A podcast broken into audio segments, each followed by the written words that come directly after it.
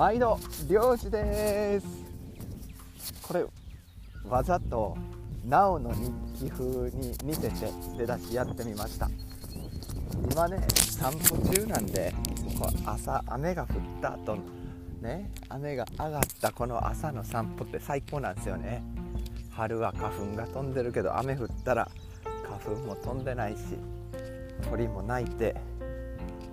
ね気持ちいいんですよね。僕好きなんですよ。朝の散歩。で、えー、まあ、風の音とか鳥の声とか入ってくると思いますけどそんな自然を楽しみながら話聞いてください。でえー、っと今日ですね何話すかっていうと時間の話からその後自分のやりたいこと今考えてることの一部といやこうや今の時代こうやらないといけないよね。仕事もらうだったり協力者得るんだったらこういうやり方しかないよね。っていうことを話したいと思います。まずですね僕今2021年4月何日ですか？今23日か4日か5日25でした、えー、25日ですね。あのー、ですけど37歳なんですね。漫才風に言うと37歳ど真ん中走らせてもらってます。いや中途半端やなっていうまあそれどうでもいいんですけどあのー、37歳やってるんですけどで自分の人生じゃあ74歳5歳ぐらいで死を迎えるって考えるとえ折り返し地点って今ふと思ったんですね、まあ、もうちょっといける可能性もありますし全然手前で死ぬ可能性もあるんですけど。まあ今折り返し地点と考えたらいや僕の人生ってあと何分残ってんのかなってちょっと計算してみたんですよ。で37年丸々あるとしてね。で、えー、と時間を計算すると分にするとだいたい2000万分。2000万分？聞いたことない数字だから数字っていうか響きがなんかおかしいですけど2000万分です。でいやこれあくまでも死ぬタイミングですよね、まあ、2000万分でまあそこそこあるなっていう僕の感覚だったんですけど。いやけども現役50歳までって考えるといやあと13年どれぐらい時間あんのかなって見ると680万分約680万分だったんですよ。お意外に時間あるけどあるようでないなっていうねそういう風に思ったんですよ。なので時間は大切にしていかないといけないよって。子供の時ねちょっともうちょっと時間の話で引っ張ると子供の時そんなに時間大切やなって思ってなかったんですけど今になって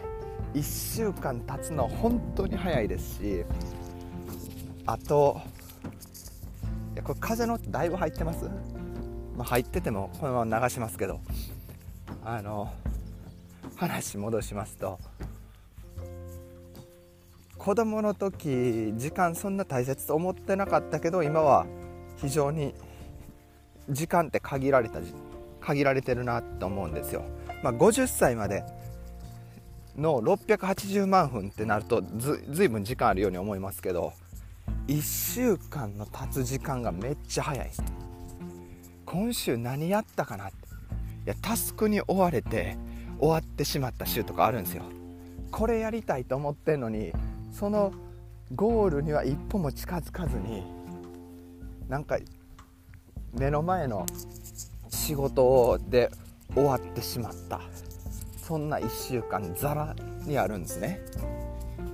いや本当にその自分のやりたいゴールに一歩でも二歩でも近づけるように1週間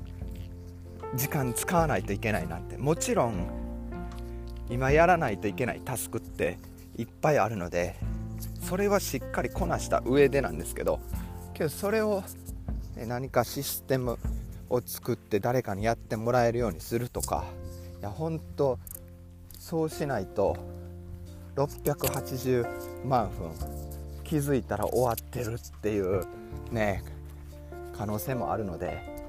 しっかり考えていかないといけないなって思ってます。で僕のやりたいことの一部少し話をするとやっぱりあの僕オフラインでの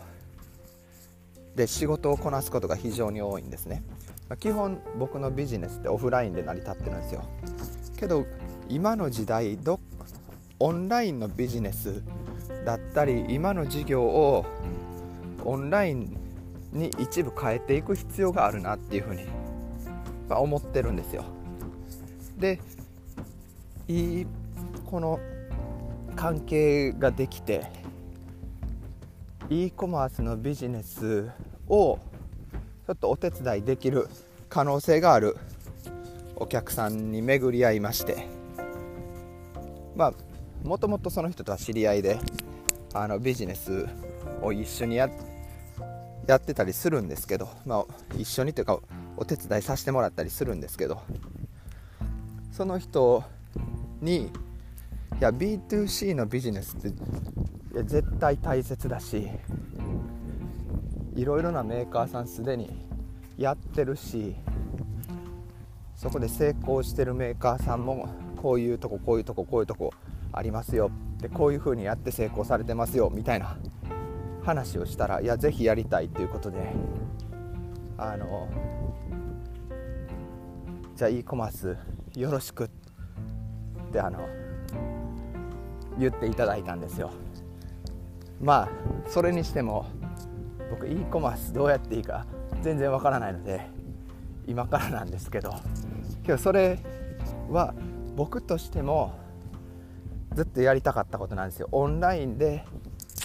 何かを販売する。オンラインで販売ではなくても何かビジネスをオンライン化するっていうことをずっと何ができるか考えてたので、まあ、ありがたいチャンスですよね、まあ、それをやりたいっていうのと。あと今日ですね。朝、えー、キングコング西野さんの何やったっけ？フェイスブックの名前忘れました、えーまあ、グループがあって。それを読んでてふと思ったんですけどいや今後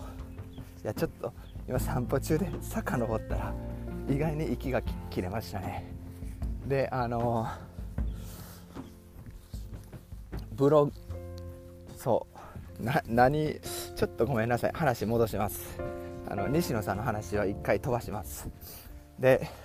今何やりたいかっていうと、えー、自分のブログ別にブログ書きたいわけじゃないいいんですけどあのまあブログなのか何かの記事にノート使うのかまあまあ分かんないですけどにしてですね。いやいろいろなメーカーさんの商品があの今アメリカのマーケットにあるわけですよ。で僕グロッサリー小売店スーパーマーケットですね日本でいう。によく行ってるんですよ。でそこでこの商品だったら僕ならこうやって販売するとかこういうところに紹介するとかそういうのをなんかブランドをピックアップして勝手にあのお世話企画やりたいなって。勝手なお世話企画です。例えば A, A っていうブランドの商品、まあ、分かんないですけど。あのじゃあ味噌のメーカーにしましょうか。味噌のメーカーの商品を見つけたら僕だったらこういう問屋さんに売ってこうやって、え、販売販路構築していくチャンネル構築ですかね。していくとかこういう価格帯で販売していく。こういう小売店に紹介するとか。勝手にその人たちの戦略を考えちゃおうみたいなそんなあのブログを作りたいんですよね。それなんでそう思ったかというとこれでキングコング西野さんの話に戻るんですよ。オンラインサロン。か、えーと、西野さんのオンラインサロンを読んで気づいたんですけどそれプラスこの間ミミさんがやってた山崎ミミさんですね。がやってたクラファンで山本さん？っていう人だったかな。日本にアリババを持ってきた、えー、メンバーの一人っていう方なんですけどその人の話を聞いてあって気づいたんですね。あのもともとその山本さんはアリババを日本に持っていこうとした時にアリババに連絡してもそんな OK もらえるはずがないからもう勝手にアリババマーケティングっていうアリマーケティングかな？っていう会社を立ち上げてアリババにメリットがあるようにアリババの知名度が上がるようにどんどん施策を繰り広げていくんですよ。でそういうコミュニティ作ったり、まあ、ビジネス展開していく中でアリババの知名度が上がっていくんですね。でその時にアリババに「いやいやあのもしよろしければ御社のサービス我々にやらせてもらえないですか?」って話に行ったらしいんですね。まず初めに話しに行くんじゃなくて自分でやってみるんですよ。これ西野さんの今日のオンラインサロンの投稿でちょっと名前があれですけど A さん B さんが西野さんについてラジオで話してるっていうラジオがあるらしいんですけどでその A さんっていうのはもう長い間に西野さんの大ファンで。で B さんはボイシーっていうあの音声メディアですね。から西野さんのことを知ってそこから好きで。で A さん調べたら A さんがすごい知ってると。でブログでも西野さんと長年ファンの私のブログみたいなの書いてるんですよ。でそこの A さんに連絡して西野さんのこともっと教えてください。っていう話を持ちかけて。でてんあのラジオを展開してたりするんですね。でそれを知った西野さんがオンラインサロンでいやこんな面白いメディアがあるしで毎日のようにその人たちのラジオを聴いてるみたいな投稿をしてるんですよ。これ